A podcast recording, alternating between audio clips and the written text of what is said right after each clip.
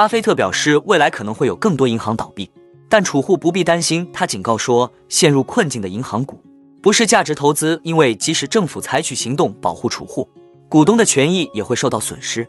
另外，美国银行策略分析师 Michael Hartney 认为，当前的制造业指数、就业情况以及信贷紧缩和油价及地产等等数据均指向衰退，但投资者并未重视，且低估了即将到来的衰退对美股的挑战。三月会议纪要显示，为降低通胀，美联储决策者认为可能适合增加一些紧缩。鉴于银行业可能对经济的影响，美联储工作人员预计今年晚些时候发生轻度衰退。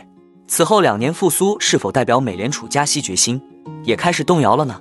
哈喽，大家好，欢迎来到我的财经老师说，带您用宏观经济解读世界金融市场，帮助你掌握趋势，提前实现财富自由的梦想。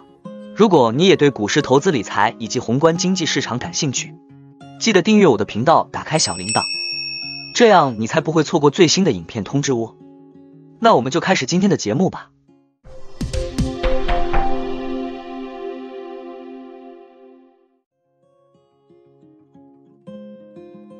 我们首先看到台股目前融资余额创近期新高，到一千七百三十亿元是目前的较高水位。在市场情绪方面，CNN 恐惧与贪婪指数目前收至六十左右。先前提到，如果到七十以上，恐有修正的风险。加上目前台股市场融资水位较高，注意是否会有多杀多的风险。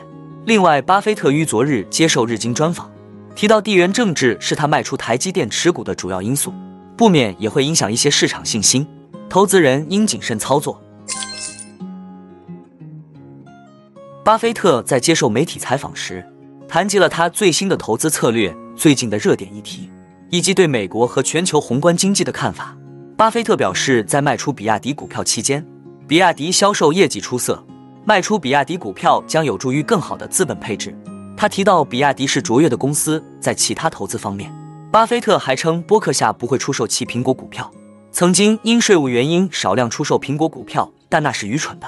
他提到投资台积电是自己做的决定，台积电在其领域是最好的。巴菲特还说 AI 技术非常卓越，并提出了一些担忧。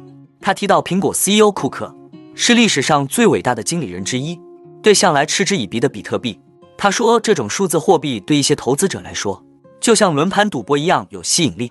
上个月硅谷银行和 Signature 银行的倒闭引发了广泛的市场担忧。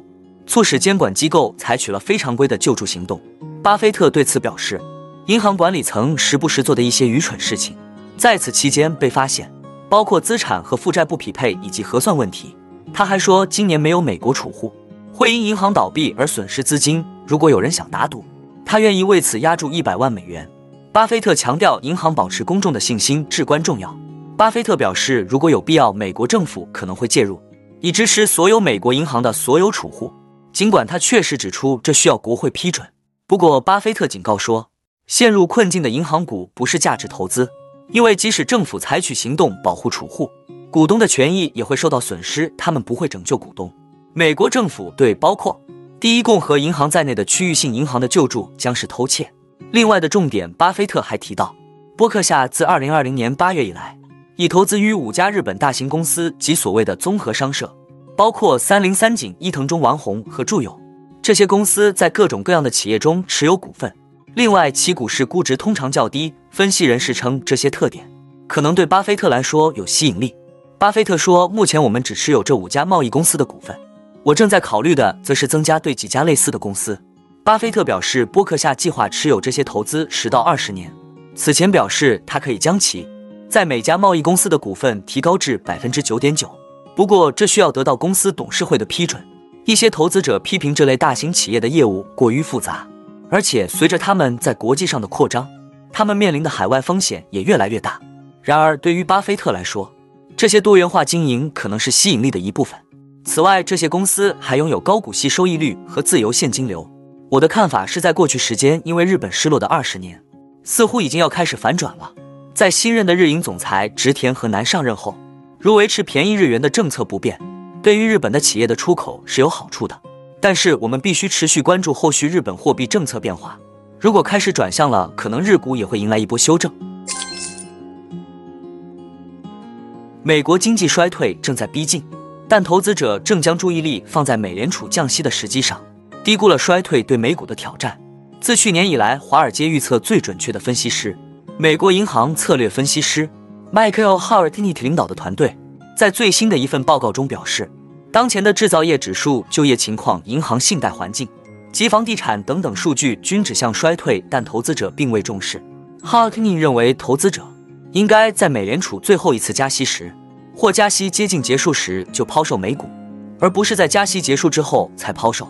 根据一九七零和八十年代的经验得出的结论，在那二十年中，每次加息周期结束的三个月内，美股都在下跌。在过去十次经济衰退中，有八次标普五百跌幅超过百分之二十。过去四周内，美国十年期国债收益率约两年期国债收益率从此前的倒挂一百一十个基点变为五十个基点。当经济衰退开始时，由于市场预期美联储将开始转向短期利率会下降。从历史上看，油价会在衰退期间上涨，并在衰退期间下跌。OPEC 加底突袭减产，并未使油价飙升，这是另一个经济衰退的迹象。随着各国利率飙升，欧洲各国房价在2022年第四季度平均环比下降百分之一点五，为2015年以来首次下跌。新西兰房价今年一季度同比暴跌百分之十三点三，美国房价连续第六个月环比下跌，较去年六月峰值累跌百分之四点四。过去几个月。美国银行一直在收紧对小公司的贷款标准。美国银行借贷在银行业危机发酵的三月下旬出现巨额跌幅，创历史最高两周下降记录。越来越多的证据表明，由 S D B 引发的银行业压力确实会演变成一场衰退，但不是一场迅速的流动性驱动的衰退，而是由信贷紧缩引发的缓慢衰退。该机构认为，二零二三年第三季度美国经济衰退的可能性大于百分之七十五。新近公布的会议纪要显示，因为银行业动荡，美联储的工作人员预计今年将陷入轻度的经济衰退。即使是希望更激进行动的美联储决策者，也不得不谨慎行事，同意上月温和加息。尽管经济衰退的可能性增加，联储官员仍暗示，五月的下次会议还可能继续加息。既要写到，鉴于最近的形势变化，美联储货币政策委员会 （FOMC） 的委员们预计，可能适合增加一些政策紧缩。以便实现对经济有足够限制性的政策立场，从而让通胀率随着时间推移回落到百分之二。上月二十一日至二十二日，美联储会后公布继续加息二十五个基点，保持了本轮紧缩周期以来最慢加息步伐。会后声明暗示加息周期接近尾声，同时新增对银行业危机的评价，称美国的银行体系健全且有韧性，银行危机可能导致家庭和企业的信贷条件收紧。并对经济活动、就业、招聘和通胀构成压力。四月十二日，本周三公布的会议纪要透露，在上月的 FOMC 会议上，美联储的工作人员在评估美国经济前景时受到银行业危机的影响。纪要还显示，多名与会者指出，他们在三月会议上考虑过是否暂停加息。他们认为，暂停加息能留出更多时间评估银行业问题对金融和经济的影响，以及货币紧缩的累积影响。不过，他们注意到。美联储及其他美国政府机构的行动有助于稳定银行业的状况，并降低经济和通胀的近期风险，因此他们判定适合继续加息二十五个基点。这是源于通胀高企、近期经济数据强劲，以及联储致力于让通胀降到百分之二。一些与会者指出，在通胀仍远高于美联储长期目标，且近期经济数据依然强劲的情况下，通胀前景的上行风险仍是。影响政策前景的关键因素，从风险管理的角度来看，适合维持限制性的政策立场，直到通胀明显取向回落到百分之二为止。几位与会者指出了长期通胀预期保持稳定的重要性，并指出通胀保持高位的时间越长，通胀预期失控的风险就越大。最后，我们总结一下：目前五月份升码一码的几率是确定了，近期债券波动可能较大。如果有分批进场买长债的投资者们，可以考虑逢低加码。那看完今天的内容，你有什么想法呢？欢迎在底下留言，跟我们一起分享哦。